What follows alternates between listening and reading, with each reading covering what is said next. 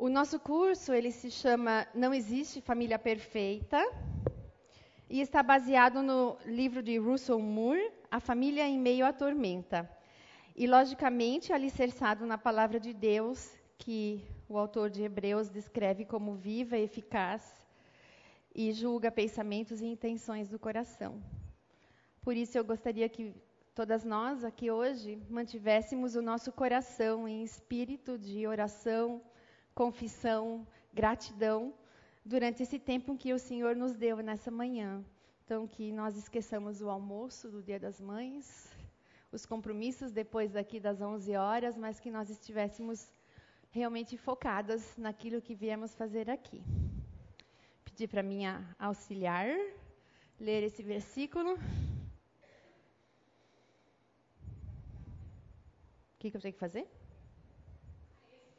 É esse.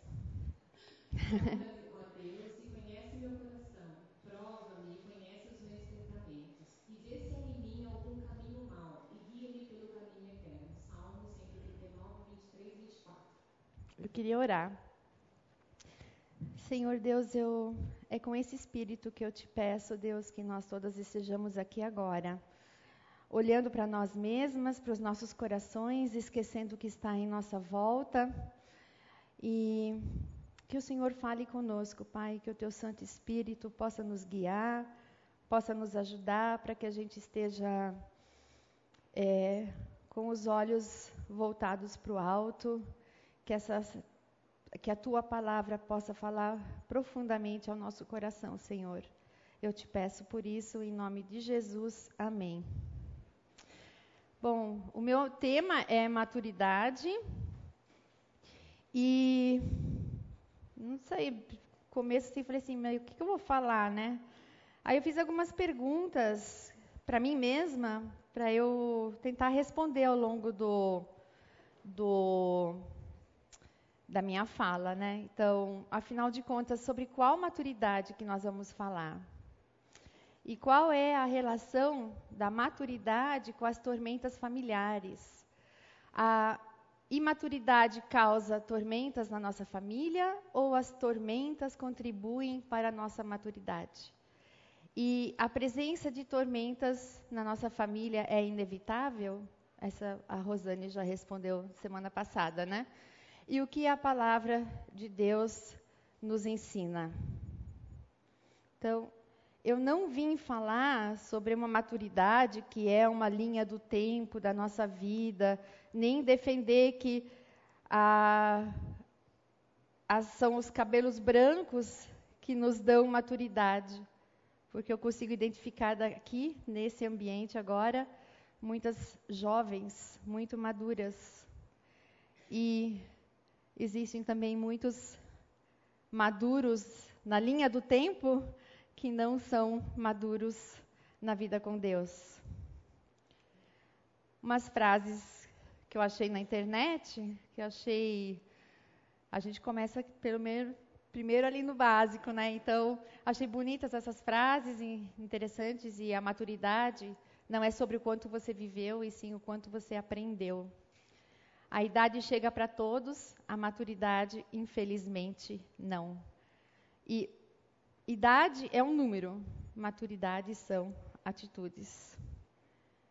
E também tive um ponto de partida, eu perguntei para algumas pessoas no meu, no meu contato de WhatsApp, pedi para elas pensarem numa pessoa madura e por que você a considera madura.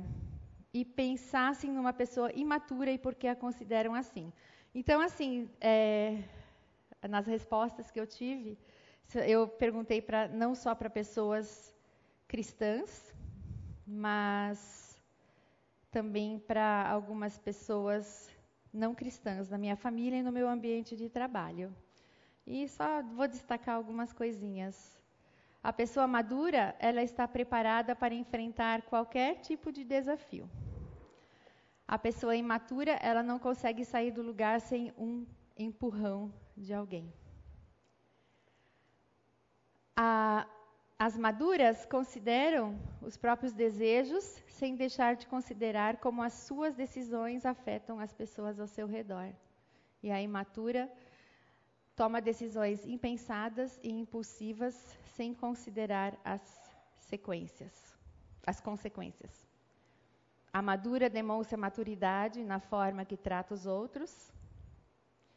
A imatura é egoísta e faz birra. A madura pensa antes de falar, reconhece os erros. A imatura, creio que seja o contrário. A madura vi, tem uma vida norteada pela palavra de Deus. A outra vive num mundo de ilusões. Tem, a madura tem inteligência emocional e a outra é inconsequente. A madura sabe pedir perdão e perdoar, a imatura se arrepende com frequência do que fala, porque magoa as pessoas. E não tem como não lembrar daquele versículo que fala que a mulher sábia edifica o seu lar e a tola a, o destrói com as próprias mãos. Bom, a Cintia falou, a gente está 21 anos aqui já na igreja, né? Quando a gente chegou, era assim. e eu queria dar um testemunho é, do nosso primeiro dia aqui na Ibefonte. É, nós chegamos aqui na Fonte no ano de 2001 a convite de uma vizinha, a Regina Lataro. Pois na igreja, o pastor Fernando estava começando uma série de mensagens sobre educação de filhos. E como nós estávamos precisando disso? Dicas sobre educação de filhos. Eu era, na época, recém-convertida e o Luciano ainda não. E o nosso casamento andava meio atormentado. Chegamos na igreja, deixamos Letícia e Caio nas salinhas do semear e nos dirigimos para o culto. A caminho do culto, o Luciano quis me dar a mão e eu perguntei: por que aqui você quer me dar a mão? E não dei a mão para ele. A reação dele foi entrar no carro e ir embora.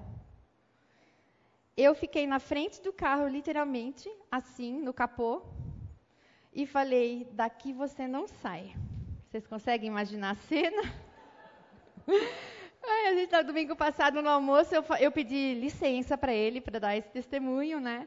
Aí ele falou assim: ah, será que o seu Laércio viu? porque foi ele que nos recebeu naquele dia. Eu falei, acho que não tivemos testemunha, porque estava todo mundo já aqui nas, na programação. O culto era aqui embaixo, inclusive. E, bom, enfim, para não passar mais vergonha, ele resolveu sair do carro, entrar e no culto e o resto é história. E quanta história! Ah, se eu pudesse voltar no tempo, eu teria feito muita coisa diferente. Muita coisa diferente mesmo, Letícia. Teria aproveitado melhor as oportunidades, teria sido menos egoísta, trabalhado menos. Inclusive, a Letícia sempre falava para mim, mãe, eu não sei o que, que eu vou ser, mas eu, eu sei o que eu não vou ser. Professora. Professora trabalha muito. Uh, mas sabemos que não dá para voltar o tempo e desfazer essas coisas. E eu só posso dizer: Deus tem sido muito, muito, muito misericordioso com a nossa família, apesar de nós, apesar de mim, apesar do Luciano. Detalhe: estamos de mãos dadas. Bom, eu quero pegar agora o bastão da Rosane, não tem como eu não repetir algumas coisas que ela falou na semana passada. Que ela falou sobre batalha espiritual e crise familiar. Ela falou que nós estamos em meio a uma batalha espiritual, ou seja, a família é um dos alvos do inimigo de Deus. Atingindo a família, ele abala a igreja, que é o corpo de Cristo. Afinal, casamento. Uh, não, não é isso. Cíntia, lê para mim, por favor. Por isso deixará o homem seu pai e sua mãe, e se unirá à sua mulher, e serão os dois uma carne. Grande é esse mistério. Digam, porém, a respeito de Cristo e da igreja. Efésios 5:32. Afinal, o casamento não diz respeito somente a companheirismo e procriação, mas é um mistério que aponta para a união entre Cristo e a igreja em uma só carne. Cíntia, você não vai ter sossego hoje. Tínhamos pais humanos que nos disciplinavam e nós os respeitávamos. Quanto mais devemos submeter-nos ao Pai dos, dos Espíritos para assim vivermos. Nossos pais nos disciplinaram por curto período, segundo lhe parecia melhor, mas Deus nos disciplina para o nosso bem, para participarmos da santidade. Enquanto que a criação de filhos, ela não é apenas um desenvolvimento da plenitude, embora seja isso também, mas um reflexo da paternidade de Deus. E essa é uma das coisas que eu demorei para entender. Além disso, a Rosane falou semana passada que Satanás sabe que nós temos pontos diferentes de vulnerabilidade. Todas nós temos as nossas fraquezas e uma das orações que eu sempre faço é Ajude-nos, nos dê força nas nossas fraquezas. Nós somos tentadas, cada uma na sua área, algumas com no egoísmo, no egoísmo acho que somos todas nós. Negligência, procrastinação, preguiça, distrações, sacrificar tempo em família pelo trabalho, pelo entretenimento, pela academia e por aí vai e que não dá para travar tais batalhas com a própria inteligência ou força de vontade. Não é na minha força. Por mais que a gente tente, essa guerra espiritual deve ser confrontada a cada momento com a cruz de Cristo. Além de filhas do Altíssimo, nós nos tornamos também herdeiras do seu reino, herança que não é mera recompensa, que nos aguarda na vida eterna é também um novo espírito e uma nova comunidade capaz de vencer as armadilhas do inimigo. Portanto, é necessário recorrer à oração constante e aos esforços. Paulo fala muito de esforços, que a Bíblia cita em termos de guerra espiritual, para que a nossa herança divina fale mais alto que a nossa herança terrena. O pecado, ele nunca prejudica ou causa sofrimento ao pecador apenas. Eu posso pecar e sentir as consequências do meu pecado, mas as pessoas que estão ao nosso redor, elas também vão sentir as consequências das minhas escolhas. Precisamos ter sabedoria e discernimento, vigiar e orar para percebermos se as nossas atitudes não estão sendo pedra de tropeço para, as nossas, para a nossa família. E isso vale não só para mães, mas também para filhas, avós, tias, irmãs, primas e por aí vai. É, eu roubei essa tela da Rosane, tá? A gente não fica roubando figurinha do WhatsApp. Eu roubei a tela. Então ela fala assim, ela falou semana passada que nós precisamos nos revestir da armadura de Deus. E como a Rosane já mencionou, para resistir aos ataques do inimigo, da nossa família e também as nossas tentações. Cíntia, agora você vai ter trabalho, porque ela fala da armadura de Deus, né? O cinto da verdade, couraça da justiça, calçados com a prontidão do evangelho da paz, escudo da fé, capacete da salvação, espada do espírito, que é a palavra de Deus. Bom, eu queria me aprofundar só um pouquinho nisso.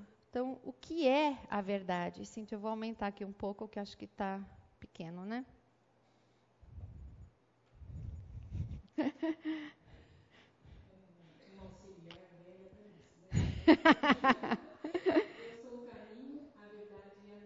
Ninguém vem ao Pai senão por mim. João 14, 6. Santifica-os na verdade, a verdade é a, palavra. João 17, 17.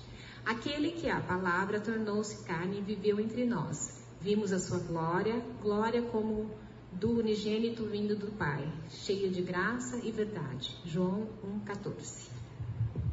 Só um pouquinho. Aqui minha cola a couraça da justiça. O que é? Que justiça? Cíntia. Justiça de Deus mediante a fé em Jesus Cristo para todos os que creem. Não há distinção, pois todos pecaram e estão destruídos da glória de Deus, sendo justificados gratuitamente por sua graça por meio da redenção que há em Cristo Jesus. Romanos 3, 21, 24. E que paz que ele está falando quando ele fala do calçados com a prontidão do Evangelho da Paz. Ele veio e anunciou a paz a vocês que estavam longe e a paz aos que estavam perto, pois por meio dele, tanto nós como vocês temos acesso ao Pai por um só Espírito. Efésios 2, 17 e 18. Aí o Paulo fala sobre o escudo da fé. Opa, só um pouquinho. Aqui.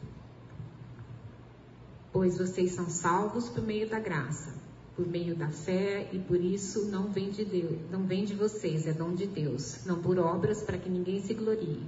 Efésios 2, 8 e 9. Em seguida ele fala sobre a, o capacete da salvação. Se você confessar com a sua boca que Jesus é Senhor e crer em seu coração que Deus o ressuscitou dentre os mortos, será salvo, pois o coração que se crer para a justiça e com a boca se confessa para a salvação. Romanos 10, 9 e 8. E por fim ele fala, espada do Espírito, que é a palavra. Todo no princípio, aquele que é a palavra, ele estava com Deus e era Deus. Aquele que é a palavra estava no mundo. João 1, 1, 10. Mas o conselheiro, o Espírito Santo, que o Pai enviará no meu nome, lhes ensinará todas as coisas e lhe fará lembrar tudo o que eu lhes disse. João 14, 26.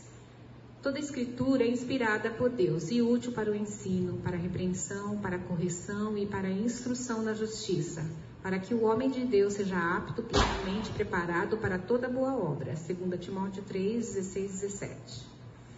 Bom, Resumindo, essa armadura tem um nome.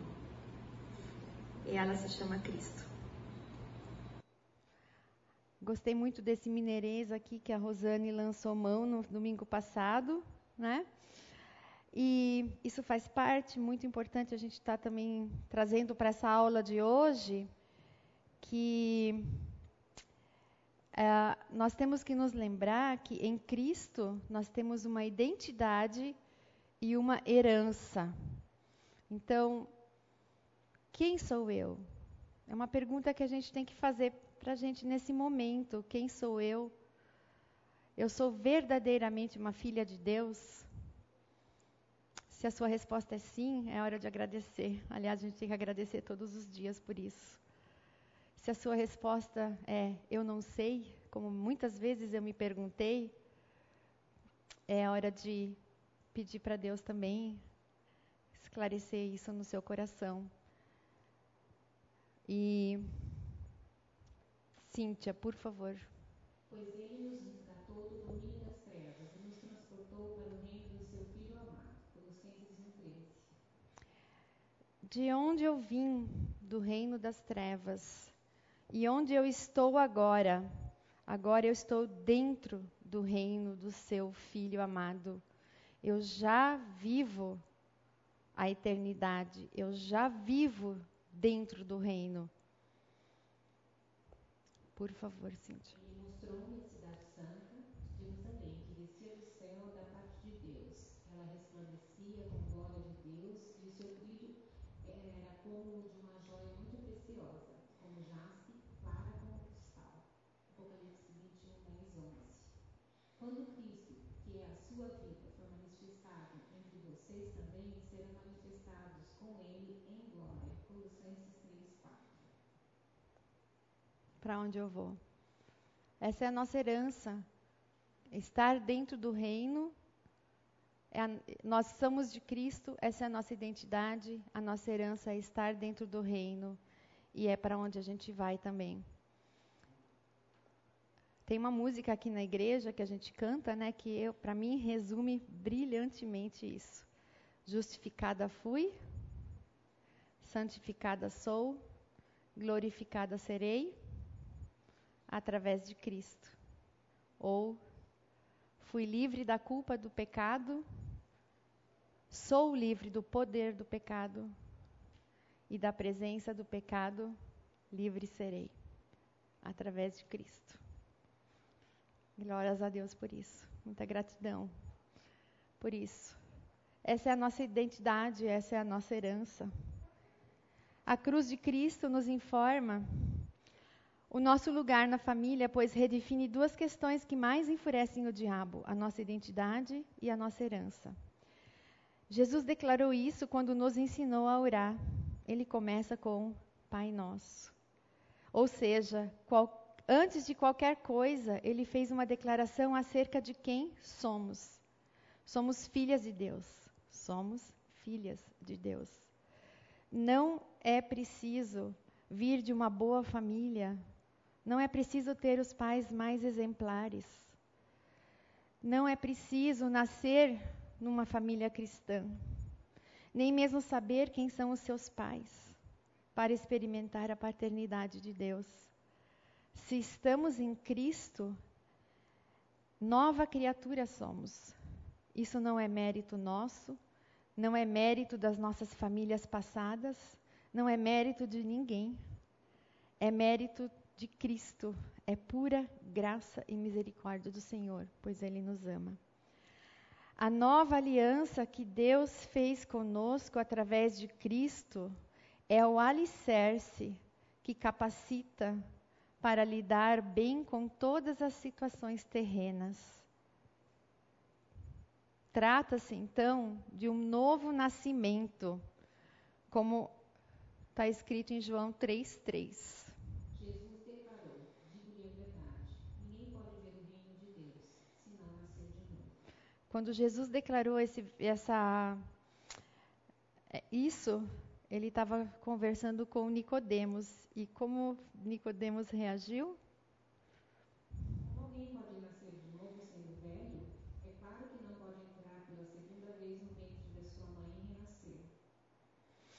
Ele não entendeu nada.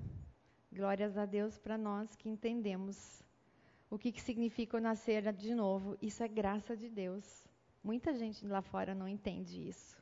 Eu tenho muitos parentes que não creem e a gente está o tempo inteiro, a gente aproveita Natal, Páscoa para falar. Não cai a ficha. Nicodemos não caiu a ficha. Em nós a ficha caiu.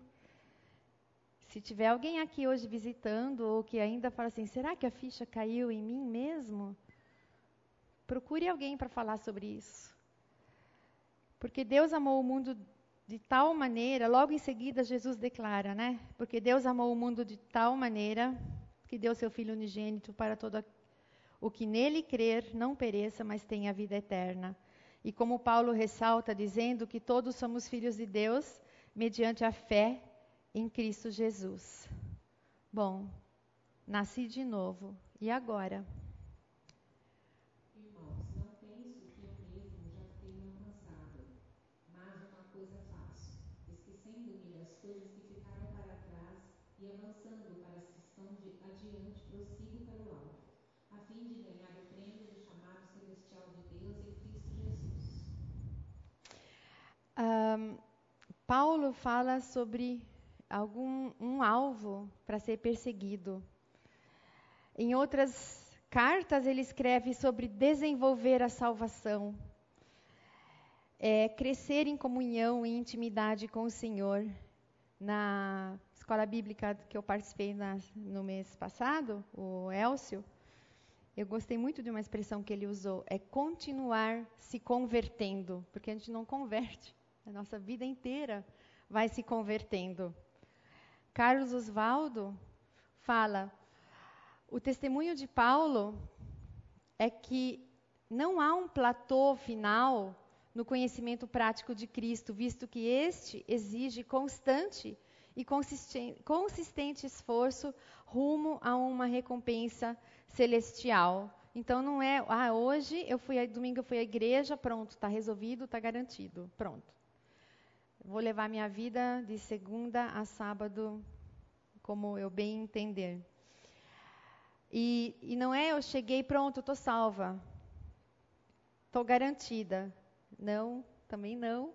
a gente precisa constantemente, e a gente sabe como, eu sei por mim, se eu paro de, de conversar com Deus, de ler a palavra dele, eu tenho o hábito, né, eu comprei aquelas bíblias que você escreve nas margens, assim, e o meu, meu devocional, meu tempo com Deus esse ano está sendo assim, de ler a palavra como se Deus estivesse mandando uma mensagem para mim e eu estou respondendo para Ele por escrito também.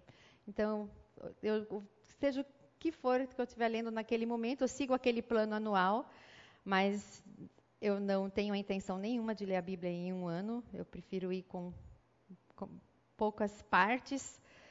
E, e aí eu, eu, seja o que for, é uma confissão que eu tenho que fazer naquele momento, com aquela passagem, é um agradecimento, é uma oração por mim ou por alguém,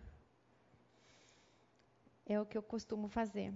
E quando eu não faço, quando eu negligencio o meu tempo com Deus, eu, eu sinto como minha, aquele dia ou aquele período, é, que às vezes em férias a gente acaba relaxando um pouquinho e tal, acaba sendo um pouco mais seco em relação à intimidade com o Senhor. E até me lembrei agora de um, uma, esses dias, quando na última pregação do Tutuí, que ele estava falando da irmã, a minha irmã deve ter feito o devocional naquela manhã sobre aquele assunto, porque ela estava com o negócio na ponta da língua. E é assim mesmo. Quando a gente está lendo a palavra, eu sou péssima para decorar versículo, mas aquilo que eu estou estudando, aquilo ali fica muito firme na minha cabeça por muito tempo. Então, o, o contato constante com a palavra é muito importante. Uh, um comentário na Bíblia Shed sobre esse versículo diz que Paulo aponta para a maturidade daqueles que, com os olhos fixos no alvo, esperam o muito bem do seu mestre. Então, o que mais Paulo escreveu? Ou o que mais a Bíblia diz sobre prosseguindo para o alvo?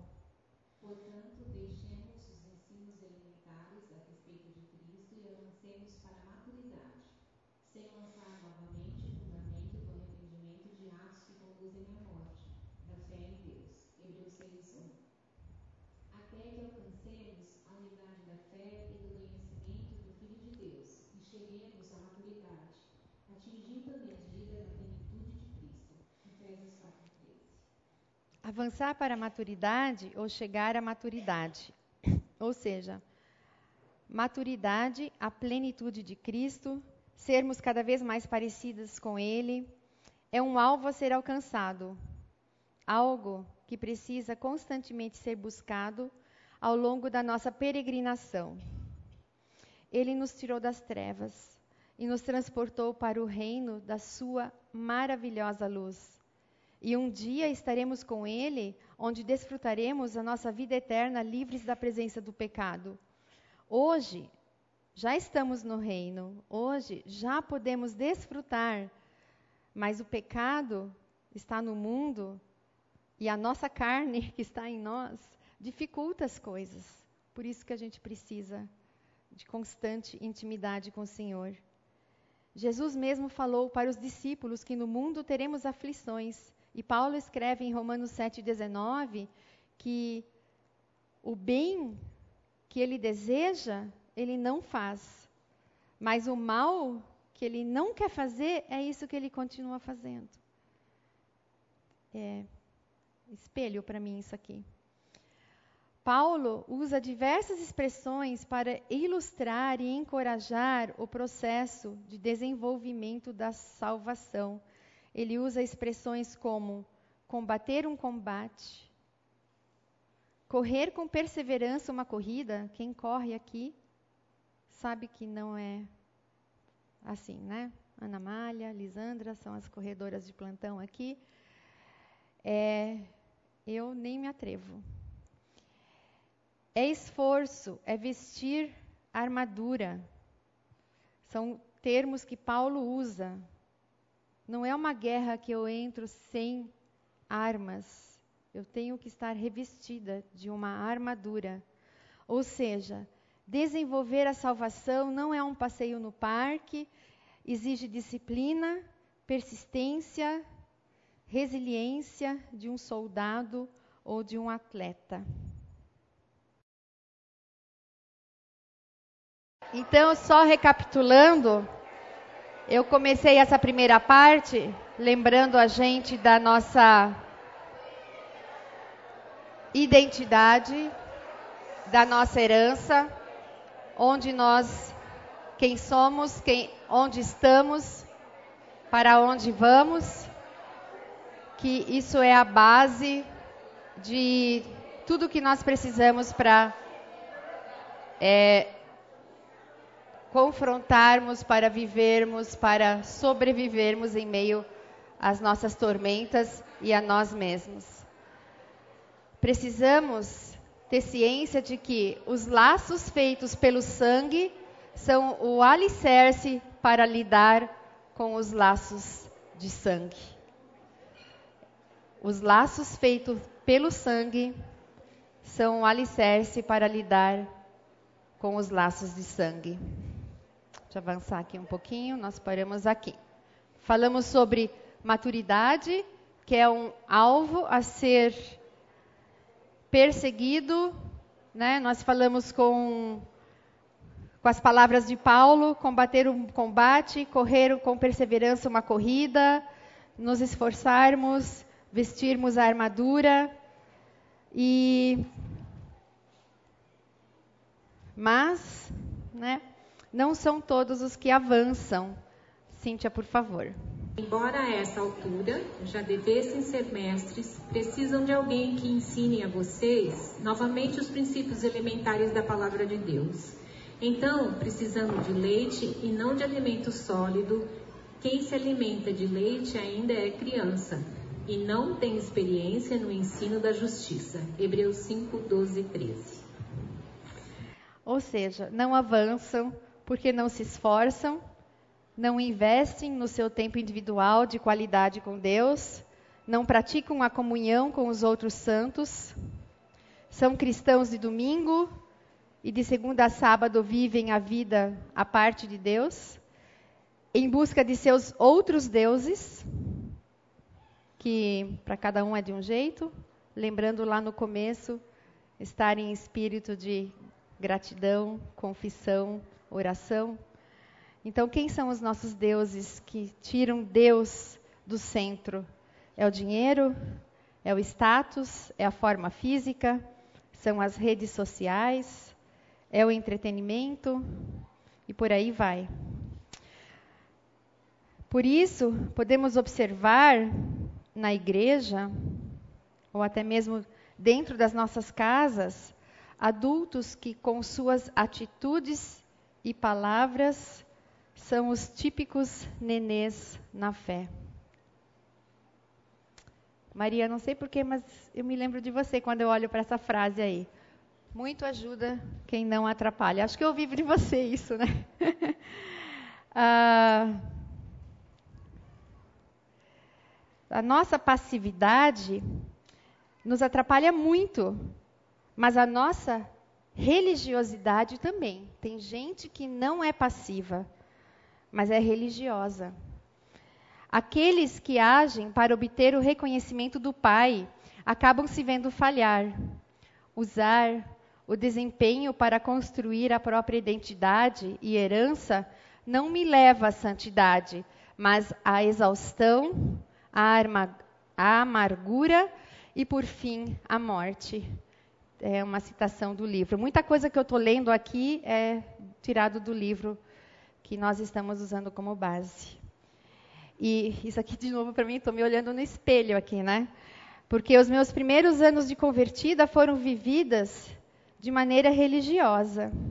Eu frequentava regularmente a igreja, acordava às cinco da manhã para ler a Bíblia, tentava observar os mandamentos, escrevia versículos em tudo que era lugar, na, colava na porta da geladeira, no espelho do banheiro, no painel do carro, é, no caderno de planejamento de aula. E era a típica boa aluna que fazia as tarefas direitinho, mas vivia falhando. Continuo falhando, continuo fazendo isso aqui, mas a ficha caiu depois de um tempo. Alguma coisa estava faltando. Conforme Russell Moore, precisamos aprender a dizer Pai Nosso. O passo, o reconhecimento da própria necessidade, é o primeiro passo para a superação em um universo assolado pela guerra, no qual a família muitas vezes é o primeiro ponto de impacto. O meu comportamento até me dava uma imagem de boa cristã, mas eu estava lutando sozinha, lutando minhas forças e armas e chegando a lugar nenhum.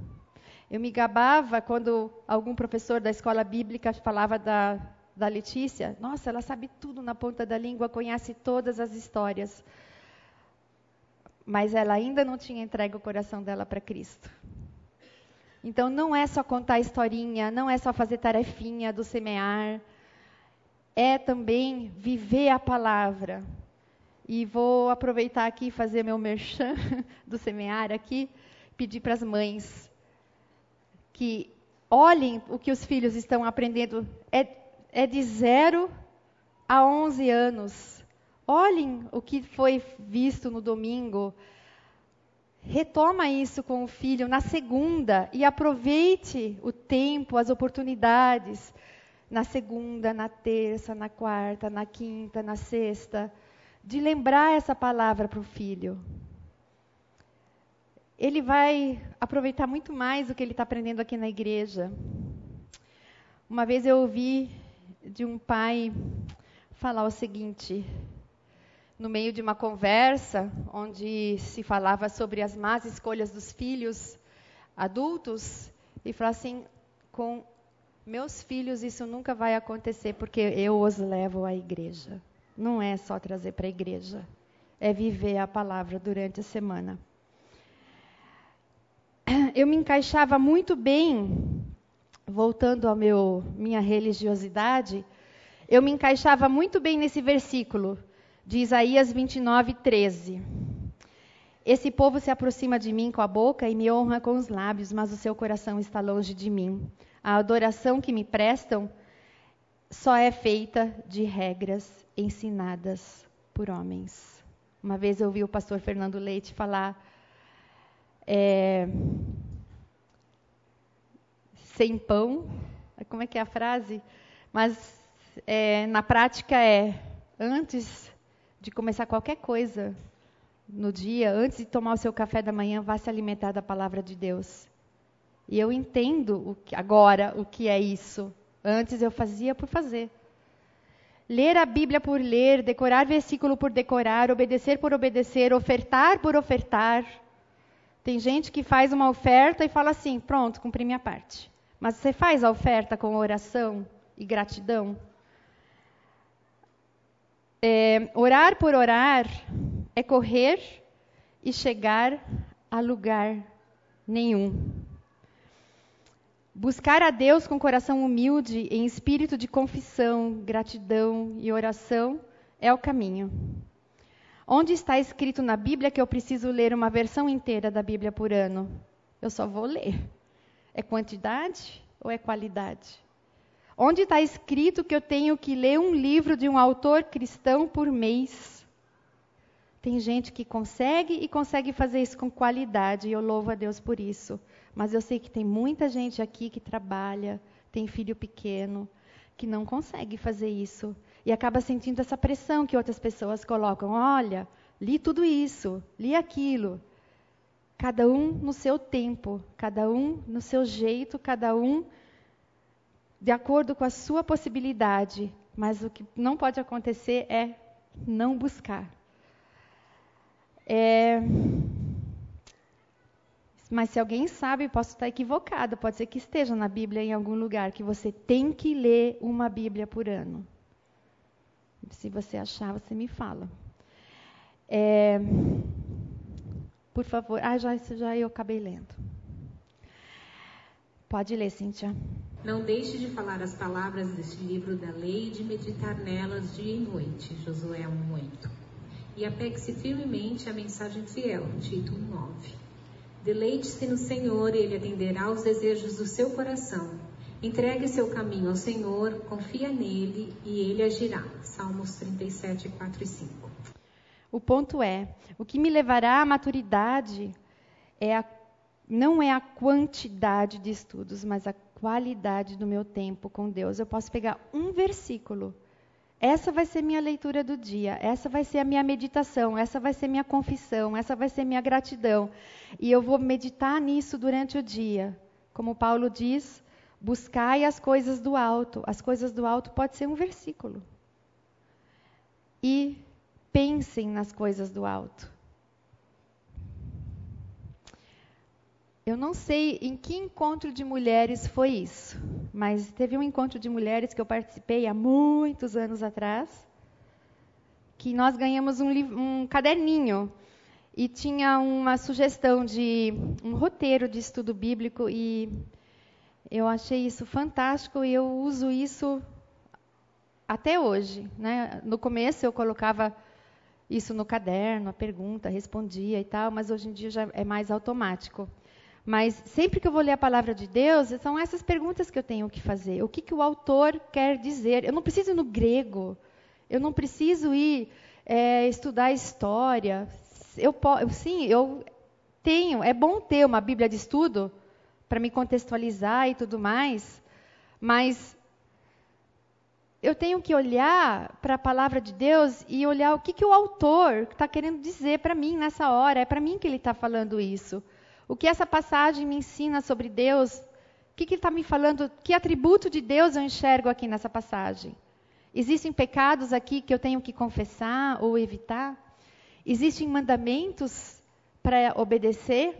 Existem exemplos para seguir? Muitas vezes a gente lê uma narrativa e não é, não é uma carta de Paulo cheio de imperativos, fica mais fácil olhar esse negócio de, de tem pecados para confessar ou evitar, mas às vezes eu estou lendo uma narrativa, às vezes estou lendo lá em Isaías, estou lendo Reis, tem muita coisa para aprender em Reis, em Isaías, em Crônicas, e existem exemplos para seguir ou não seguir.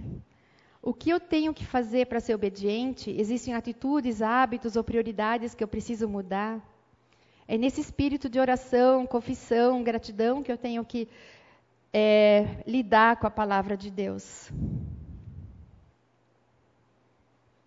E acredite, continuando na série muito ajuda quem não atrapalha, quem não atrapalha, a, a, acredite, a família não vem em primeiro lugar. Isso Jesus deixou bem claro na passagem de Mateus 6, 25 a 33, quando os discípulos chegaram para ele e perguntaram: Jesus, o que, que nós vamos comer, o que, que nós vamos beber, o que, que nós vamos vestir? E Jesus sabia que eles não estavam preocupados só com eles, eles estavam preocupados também com a segurança e o bem-estar da família deles. O que, que Jesus respondeu? Buscai, busquem em primeiro lugar o reino de Deus e a sua justiça, e todas as coisas serão acrescentadas. É, Jesus, então, ele estava, ele sabia que eles estavam preocupados ah, não somente com a segurança pessoal, mas também com a segurança da família. E ele não diminuiu tais preocupações. Ele disse, o Pai Celestial, ele continuou falando, né? O Pai Celestial, ele já sabe do que vocês precisam. Em vez disso, ele deu a ordem de buscar em primeiro lugar o reino de Deus e a sua justiça, ou seja, o reino vem em primeiro lugar e não a família. Nós colocamos os nossos filhos muitas vezes e os nossos cônjuges, nossas casas, nossa reputação como mães no pedestal. E muitas vezes os adoramos mais do que a Deus. Muito ajuda. Se buscarmos em primeiro lugar o reino, teremos melhores condições de alcançar o bem-estar da nossa família. Se amarmos Jesus mais do que a família, estaremos livres para amar a família mais do que nunca. Eu achei isso muito interessante. Se amarmos Jesus mais do que a família, estaremos livres para amar a família mais do que nunca. Se abrirmos mão do controle sufocante sobre a nossa família, isso envolve idolatrar a família atual, nostalgia pela família de muito tempo atrás. Eu estou passando por isso e muitas amigas minhas estão passando nostalgia dos nossos filhos pequenos dentro de casa comendo brócolis porque eu coloquei no prato deles. Né? Agora eles estão casados, fazendo as suas escolhas. E cicatrizes das famílias familiares ou nossas preocupações com o futuro da família. Se nós colocarmos Cristo em primeiro lugar, estaremos livres para ser família. Sim, a família é uma bênção, mas somente se não for colocada em primeiro lugar. Existe uma frase do Santo Agostinho que eu li em algum livro, mas que ficou cravada no meu coração. Ele diz assim: Ame a Deus e faça o que você quiser. Se você ama Deus, você vai buscar as coisas do reino em primeiro lugar. Isso vai moldar o seu coração e automaticamente você vai fazer o que agrada a Deus. É automático. Eu vivia colocando assim, versículo: não irai ou ia colocando versículos da Bíblia e falar assim, não, eu preciso fazer isso, eu preciso fazer aquilo. Mas era de fora para dentro, não, nunca vai dar certo. É da geladeira para dentro, não vai dar certo. Da porta da geladeira. É, é de dentro do coração é que vão sair as coisas boas. Deleite-se no Senhor e Ele atenderá aos desejos do seu coração. É isso. Eu tenho que me deleitar no Senhor. Cíntia, se vocês permanecerem em mim e as minhas palavras permanecerem em vocês, pedirão o que quiserem e lhes será concedido. João 15, 7. É isso. Novamente, repetindo a frase de Santo Agostinho: ame a Deus e faça o que você quiser. Você não vai mais se preocupar com regras, você não vai se preocupar com nada, você simplesmente vai deixar fluir. Muito ajuda. A igreja, ela não é uma coleção de famílias. A igreja é uma família. Nós aqui somos uma família. Aprendemos dentro da igreja as habilidades necessárias para ser filhas, irmãs, esposas e mães espirituais. Aprendemos dentro da igreja as dinâmicas que depois praticamos dentro da família e vice-versa. Aprendemos dentro da família as dinâmicas que depois praticamos dentro da igreja. Eu li invertido agora, né? Uh, na igreja, pertencemos uns aos outros como irmãs que têm um futuro em comum. A igreja está aqui para que preparemos uns aos outros espiritualmente para as mudanças que acompanham a nossa peregrinação aqui na terra. E à medida que prosseguimos, a igreja. E à medida que prosseguimos, a igreja é um sistema familiar no qual todos usamos os dons para o benefício da missão. O fato de cada pessoa ter um dom, e cada uma de nós tem. Tem aquela que é boa para aconselhar, aquela que é boa para estar com você orando, e aquela que é boa para ensinar, boa para servir, aquele olhar sensível. Minha irmã está doente, eu vou fazer um almoço para ela, eu vou levar na casa dela. Tem muitos, muitos dons aqui na igreja.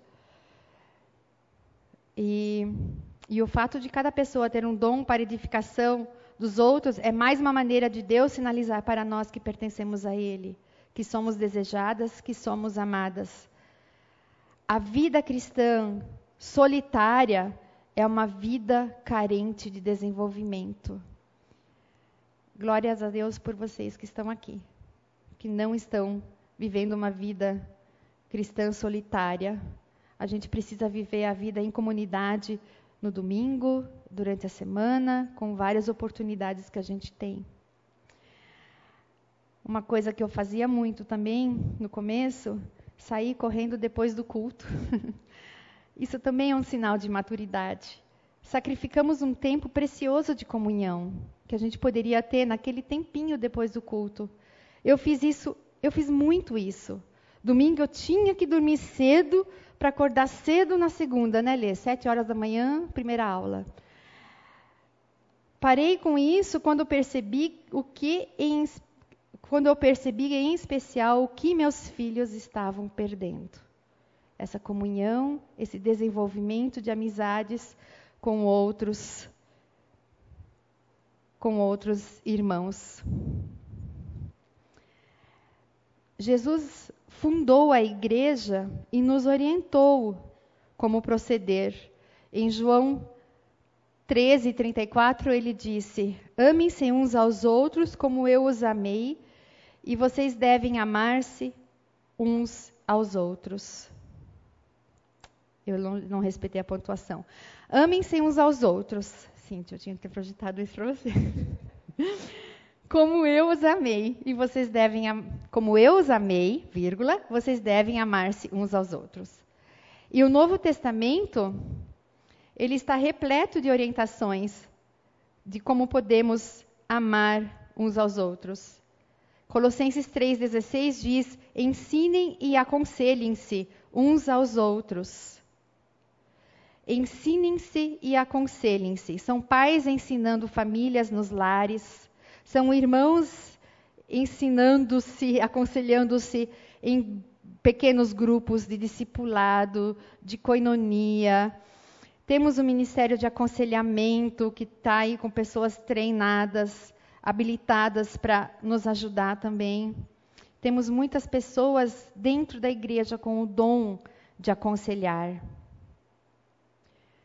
Não se escondam, nem você que pode aconselhar, e nem você que precisa de um conselho.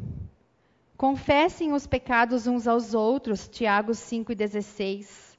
Orem uns pelos outros para serem curados. Duplas de encorajamento. Amigas mais chegadas que vão tomar um cafezinho, vão lá confessar os pecados e pedir oração. Se aproximar de alguém e orar por essa pessoa, ter essa sensibilidade. Eu estava numa reunião, alguém abriu o coração lá, vai no off, conversa com essa pessoa, quero orar por você, posso orar? Eu tenho assim umas experiências incríveis com isso. De durante a pandemia, é, de me aproximar mais de pessoas através da oração e não só me aproximar mais das pessoas, mas começar a amar essas pessoas.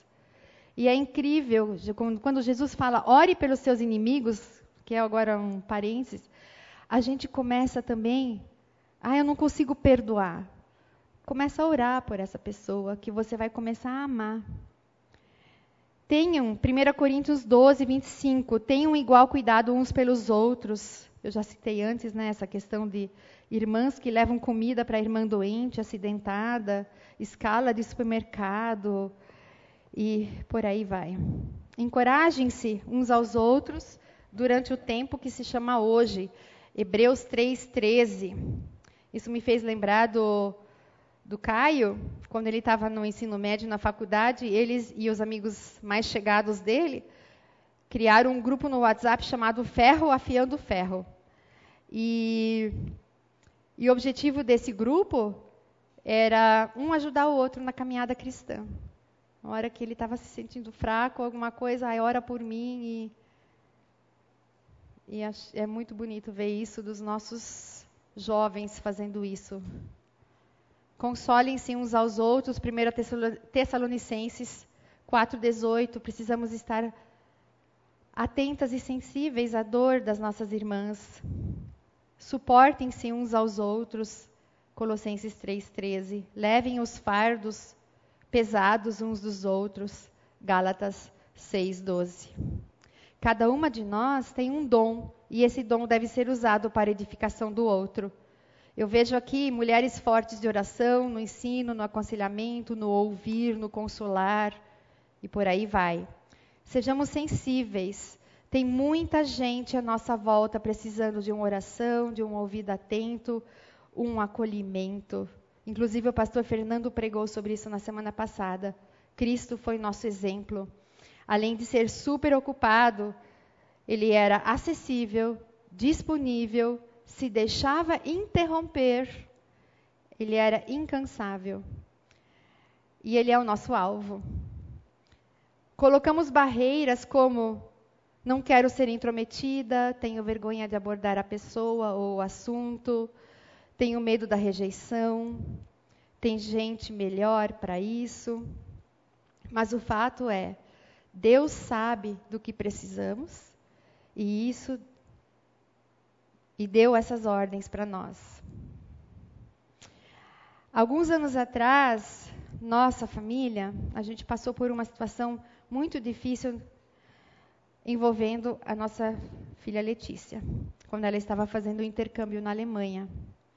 Ela estava vivendo uma situação que precisava de aconselhamento e uma irmã brotou do nada é, e disse, escreveu ah, uma irmã que nem sabia o que estava acontecendo exatamente, nem era próxima, naquele tempo, escreveu para ela no Facebook dizendo que o Espírito Santo a incomodou e perguntou para Letícia se ela precisava de oração. Essa pessoa acabou virando conselheira dela e foi, uma, foi a pessoa que o bom pastor usou para ajudar essa ovelha a buscar novamente a Cristo. Não deixemos de ser igreja, corpo de Cristo, amando os outros, uns aos outros sarando as feridas uns dos outros. Nisto consiste o amor, não em que nós tenhamos amado a Deus, mas em que Ele nos amou e enviou seu Filho como propiciação pelos nossos pecados. Amados, visto que Deus assim nos amou, nós também devemos amar-nos uns aos outros. 1 João 4, 10, 11. Eu vou projetar uma frase que eu tirei do livro. Ela é talvez um pouco polêmica, mas eu sinceramente concordo com ela. Ele diz que o meu casamento é da conta da igreja, da minha igreja. As lutas das minhas irmãs com problemas relativos à vida de solteira, viúva, divorciada, não são problemas apenas delas, mas meus também. Pertencemos umas às outras. É para meter a colher. É orar. Meter a colher é orar pela pessoa sem ela pedir. É orar antes de falar com ela, porque é um assunto bem delicado. É oferecer ajuda e não fofocar, nem pedir oração para os outros sobre essa pessoa que acaba virando uma fofoca em forma de oração é acolher. Paulo escreve aos Efésios é, que precisamos juntas compreender e conhecer mais a Deus e nos enchermos da plenitude de Deus. Cíntia, por favor. Oro para que, com as suas gloriosas riquezas, Ele os fortaleça no íntimo do seu ser, com poder, por meio do Espírito para que Cristo habite em seus corações mediante a fé.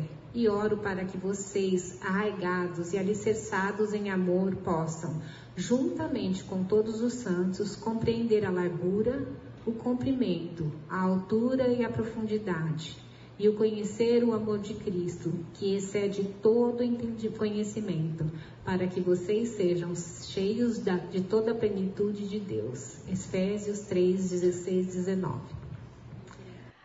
Um, meu destaque para compreender, conhecer e ser cheios.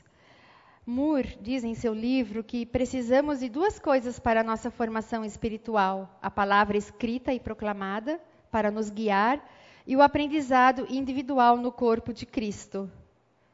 Deus nos concedeu ambos.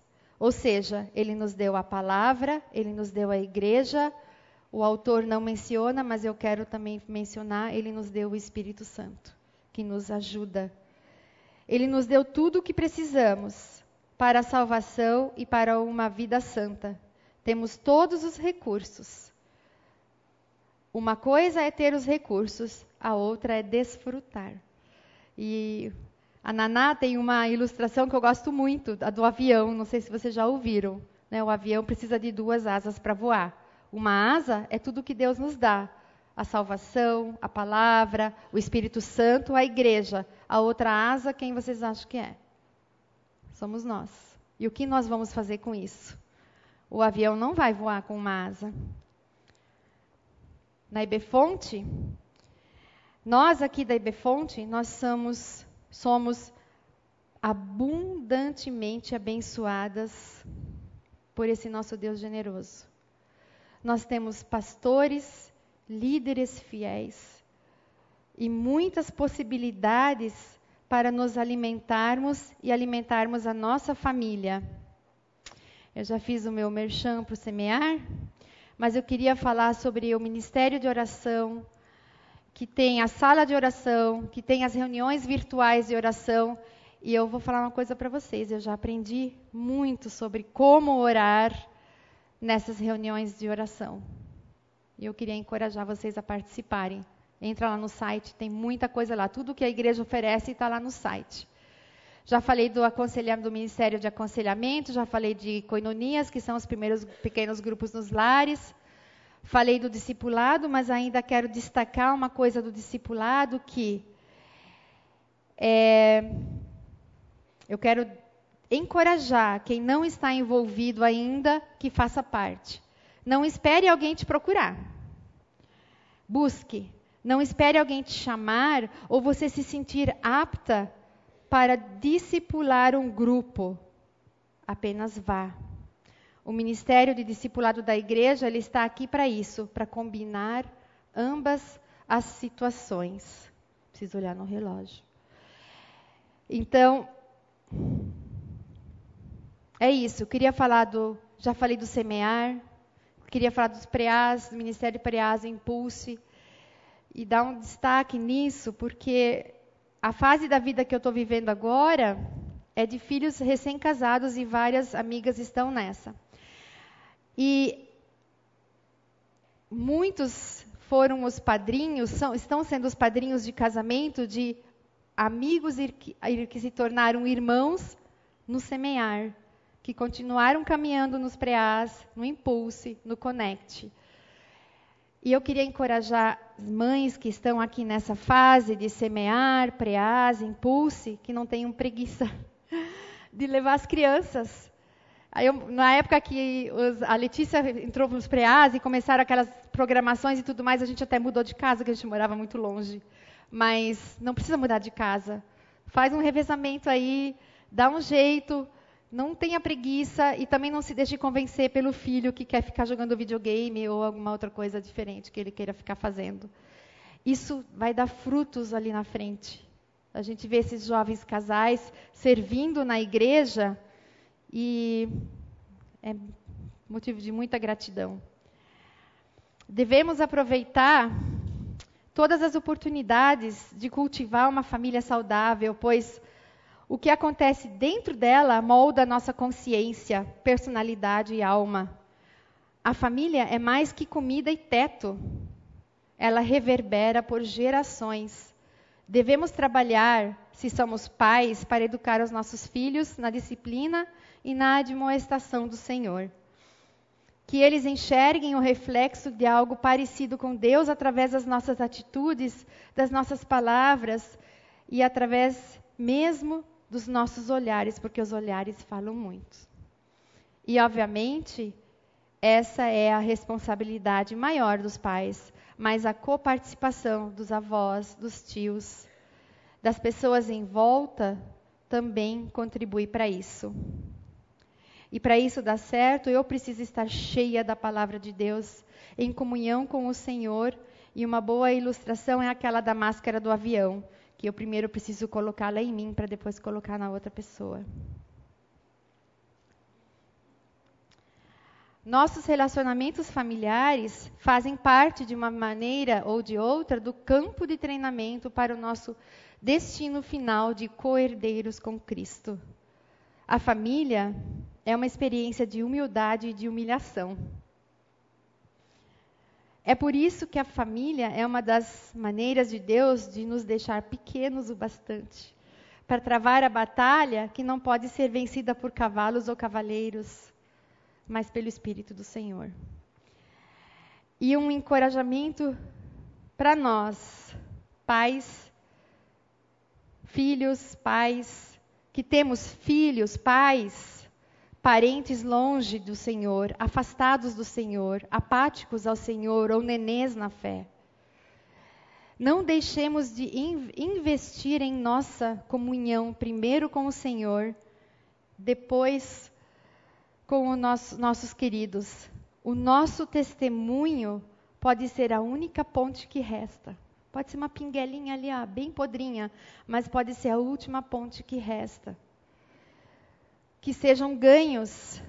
É, vou citar primeiro a Pedro 3, 1 a 4, uma parte que sejam ganhos sem palavras, pelo nosso procedimento, observando a nossa conduta honesta e respeitosa, vendo a nossa beleza interior demonstrada num espírito dócil e tranquilo, o que é de grande valor para Deus. Pedro estava escrevendo para as esposas com relação aos seus maridos, mas isso vale para a gente dentro da nossa pequena família, dentro da nossa grande família também.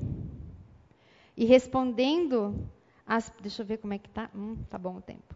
E respondendo as perguntas que eu fiz lá no começo, sim, as tormentas familiares têm relação às, a, a nossa maturidade. Tem relação à nossa maturidade e imaturidade. A nossa maturidade, ela ou imaturidade afetará a nossa família. E as tormentas, sim, elas são inevitáveis. A Rosane já falou isso. Eu sempre costumo falar: a pergunta não é será que eu vou ter uma tormenta? Não, a pergunta é quando vai ser a minha tormenta? E a minha oração sempre é: Senhor, lembre-me da tua palavra no dia mau. Ou as nossas tormentas contribuem para o nosso crescimento? Com certeza. Romanos 8, 28. Né? Tudo é para o bem daqueles que amam a Deus. E eu só tenho que agradecer, porque Deus, por nos dar tudo o que precisamos, e o que mais precisamos é a cruz. A nossa família, ela nos molda, a nossa família, nós moldamos a nossa família, a cruz deve moldar a ambos. E voltando para aquela nossa musiquinha, de glória em glória, de fé em fé, graça sobre graça, um dia após o outro, nós chegaremos lá, rumo ao nosso alvo. Eu tenho esse quadrinho lá no meu escritório, e que é um memorial que diz, portanto, acho que não dá para ler direito, né? Dá. Eu tirei uma foto. É, portanto, assim como vocês receberam a Cristo Jesus, o Senhor, continuem a viver nele. Cristo é o centro da nossa vida. Não é o nosso casamento no centro e Cristo na, na borda. Não é o nosso trabalho, não é a nossa família, não são nossos filhos, não é o nosso lazer. É Cristo o centro da nossa vida. Como diz a, a música do, da Raquel Novaes, Jesus é o centro de tudo que há, Ele é o início e o fim, desde a eternidade, que em meu coração Cristo seja o centro. E essa é a minha oração e termino por aqui. Queria orar. Ou a Cintia vai orar? Posso sair do script. Agradecer pela aula, pela sua disposição estar aqui com a gente. Uma alegria para nós. A gente está tendo o privilégio de cada domingo ter uma professora diferente. Isso é um privilégio, porque nós temos muitas pessoas da igreja de grande valor. Deixa eu só falar uma coisa. Agora eu... minha vida volta normal. Eu falei, todos os meus alunos, né, que eu sou professora de alemão e os alunos têm que fazer prova oral de, de alemão na frente da sala, né? Aí um dia uma aluna, faz muito tempo, eu nunca esqueço essa frase, Frau Nunes, eu até tomei uma gota de Rivotril. e eu falei, hoje todos os meus alunos se vingaram de mim. ai, ai, mas... Estou aqui com duas lembrancinhas, é para a professora, uma para a Cris. Ai, muito obrigada. Muito obrigada, Deus te abençoe. E essa daqui é da semana passada, cadê a Rosane? Aqui. Por uma falha nossa, o presente não estava aqui semana passada, então estou entregando hoje.